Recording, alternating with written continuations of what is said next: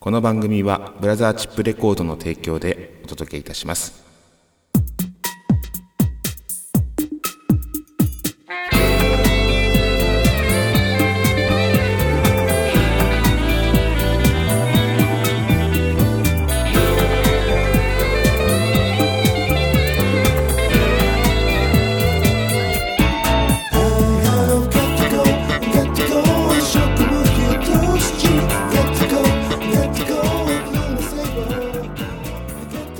はいやってまいりました。今夜も闇鍋第69回目の放送となります、えー今週も笑いの鍋をご提示あご提供してまいります。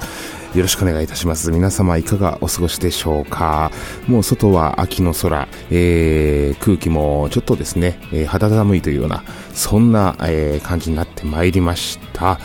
ね。えーまあ、スーパーとか行ってみると、いろいろと野菜の値段、えー変化しつつありますね。きゅうりももう高くなってまいりましたし、えートマトですね。こちらも、まあ、夏野菜ですよね。レタスとかもそうですけど、値段が上がってまいりました。で、そんな中、あのちょっと気になる野菜が、えーありまして、えー長ピーマンっていう、え長ピーマン。これね、あの長い、本当に長いんですよ。うん、長いピーマン。えー本当に大きいピーマン。まあ大体普通のピーマンでいうと2個ちょっとぐらいですかね。2個、まあ、うん、2個ぐらい横に伸ばした感じの、えーサイズ感なんですが、えーそれがまあ、え4つ入って198円。はい。えーこの長ピーマンっていうのをちょっと食べてみました。えー今回はですね、ちょっとその、まあ、季節ものですけども、はい、そういったようなものをご紹介できたらなと言います、思います。えー今週の闇鍋はこんな闇鍋でございます。えー橋本メガネニュースということで、橋本長ピーマンを食すの巻、えー水害、えー保険会社立ち会い編という、えーとても興味深い内容のものですね。えこちらが橋本メガネニュース。そして Today's メガネミュージックでは、えーラブファジーをご紹介いたします。そんなわけで、えー参りましょう。まずはこちらから。橋本メガネニュース、えー橋本長ピーマンを食すの巻ということで、えー先ほどもちょっとあのお話ししましたが、えー長ピーマン、長いピーマンですね、その名の通りなんですけども、えーちょっと珍しいピーマンですよね。で、これをですね、えー輪切りに薄くこうスライスしまして、えーサラダとしても食べれます。まあ、うちは結構ピーマンもサラダで食べてるんですが、あのー甘いんですよね。で、苦味もなく、うん。このピーマンもし、あの、スーパーで見かけたらぜひ食べてみてください。あの、甘いです。はい。で、まあ、そういったようなものをサラダに混ぜて食べてよし。そしてですね、まあ、長ピーマンを食すというところのタイトルなんですけど、まあ、食の話題なんですが、えっ、と、先日作りました、あの塩豚、えー塩キャベツ、っていうメニューを作ったんですけど、あの、なんか松屋でね、塩キャベツ豚丼みたいな、そんなのが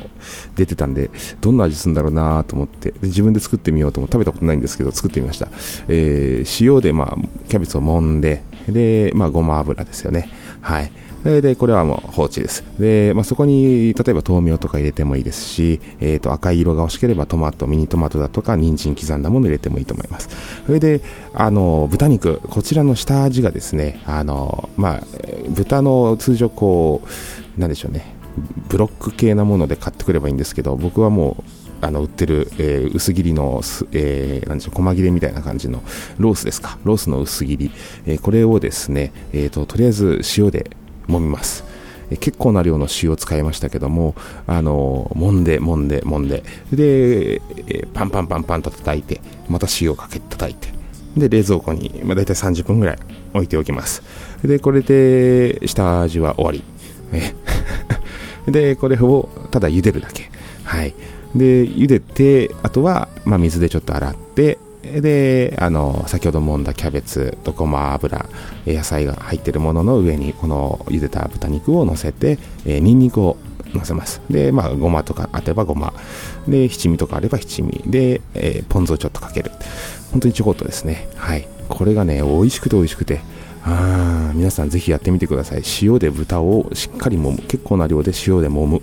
で、これ切り身で大丈夫です。そうするともう、時間、時短でできますんで、はいやってみてください。多分ブロックで買ったりすると結構ね、日にちをこう、まあ、1日寝かせたりとか、何時間か寝かせないと味が染みないとかあると思うんですけど、ロースの薄切りで結構ですね、はい、それでやると結構30分ぐらいで、えー、処理できます。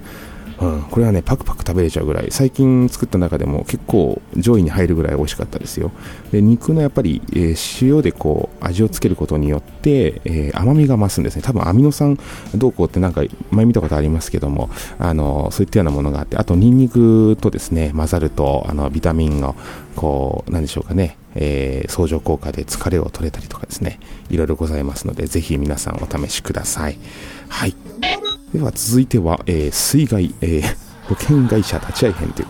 えー、先日、まあ、あのございました水害、私の方のパソコン全部びしょびしょ、機材もびしょびしょになりましたよっていう話、えー、ようやく保険会社立ち会いが来まして、で保険会社さんがあのご覧になってまいりました、えー、外のホース、え、エアコンの室外機のホースが上がってて水が落ちてきたというので僕は水害の被害に遭いまして、え、業者さん、えこう塗装の業者ですねベランダを、え工事していただいた、え業者さんが、えまあ、負担をするということになってるんですがその保険会社さんが立ち会いに来たと。業者さんの方の保険ですね。入ってる保険会社さんが来たという、うん、これまたね、まあ、いろいろと写真撮られましたよ。大変でしたよ。えー、でもエアコンって何でつけられてたんですか？みたいなこと言われるんですけども、あんな36度とかのね、ね、ね、暑いこう昼間にですね、なんでエアコンをつけないのかっていうところが逆にもう突っ込みましたけども、えー、エアコンはそれはつけるんじゃないですかってって、ね、人がいればこんな暑い、ね、猛暑だったわけですから、8月の中、あの真ん中ぐらいですよ。なので、それはつけて当然じゃないですかって言ってので、僕ちょっと反撃しましたけども、はい。で、いろいろとギターとかも濡れまして、えー、そのあたりの、えー、保険、えー、どうしてくれるんですかっていう話をしましたっていう。話を、えー、久々に橋本戦いましてですね、え、えー、と、なんとか、えー、勝てるんじゃないかなという試合になっておりますね。またご報告したいと思います。そんなわけで水害保険会社立ち会い編でございました。そして橋本長ピーマンを食すの巻でございました。どうもありがとうございました。トゥデイズメガネミュージックのコーナーです。えー、今週は、えー、前回、えー、先日ですね、え新宿サクトのライブがありました。足元バンドの皆さんとステージ立ちました。えそんな中から、えラブファジーという、え曲をお届けいたします。まあ、こちらはですね、本当シンプルな、あのー、曲なんですけども、えー、とてもコーラスワークもですね、朝日ちゃんが入りまして、そして、えーと、森田ジェーンさんと、えー、初の、え、ダブルコーラスになります。え、こちらのグルーヴ感聴いていただけたらと思います。そんなわけで、えー、ラブファジー新宿サクトライブです。どうぞ。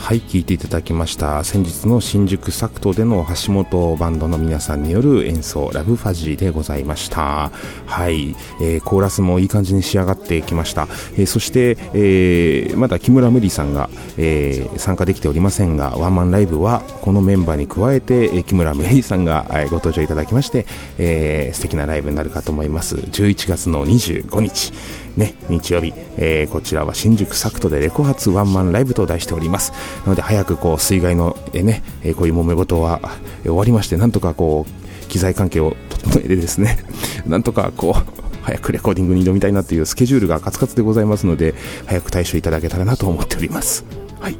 え、そんなわけで、えー、次回のライブがですねもう、えー、近いですよ。9月の16日日曜日、えー、日曜日ですね。16日の日曜日。新宿サクトにて、え、会場が18時。開演が18時30分、え、私橋本バンドの皆さんは、えー、18時30分の、え、トップバッターとなっております、え、ボーカルコーラスあとアコースティックギターキーボードに橋本康私ですね、え、そしてボーカルコーラス岡本朝朝日、えー、そしてフィドル、バイオリンですね、フィドルに初登場の橋本愛ちゃん、えー、そして、えー、ギターに加藤響。そしてパーカッション北川出川光一郎、えー、以上のメンツで、えー、お届けします、えー、ぜひとも来ていただけたらと思います。フィドルもあの初めて橋本の音楽に、えー、加わります。はい楽しみですよね。うんまたこちらのライブ本当あの他の共演者の方々スリーマンライブなんですけどあの副島達明さんですね。そして村上圭介さん、えー、そよちゃんは、まあ、前日も、あの闇鍋でもお知らせしておりますが、えー、安全地帯のカバーバンドコピーバンドをやっている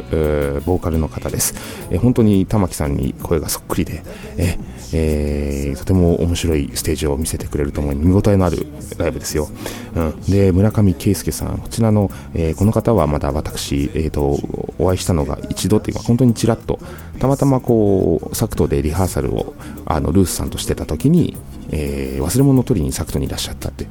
まあ、ルースさんはご存知だったので、えー、お知り合いの方だったので、えー、ご挨拶されてましたが私はちょうどその時ステージで、え、ルースさんと一緒に、え、リハーサルをしてたっていうところだったんですけども、えー、まさかこういうご縁でねやらせていただくなんて、うん、であのチャギアンダスクのチャゲさんと、えー、一緒に、えー、ねグループを組んで活動されていた、えー、方だそうです、えー、村上圭介さんですね、えー、とても楽しみにしております。まあ、皆さんベテランの方々ばかりなので本当にあのライブぜひ、えー、いらしていただけたらと思います。見応えのあるステージになるかと思います。そしてあの距離でね、えー、生の演奏を見ていただけるっていうのは、えー、なかなか機会がないと難しいかもしれないんですが、うん、ぜひですね生ライブこういったものをあの皆さんに見ていただけたらなと。でそれにあのなんでしょうね。見ても損のないあのステージ、えー、そういったようなものを目指して、えー、リハーサル励んでいきたいなと思っております。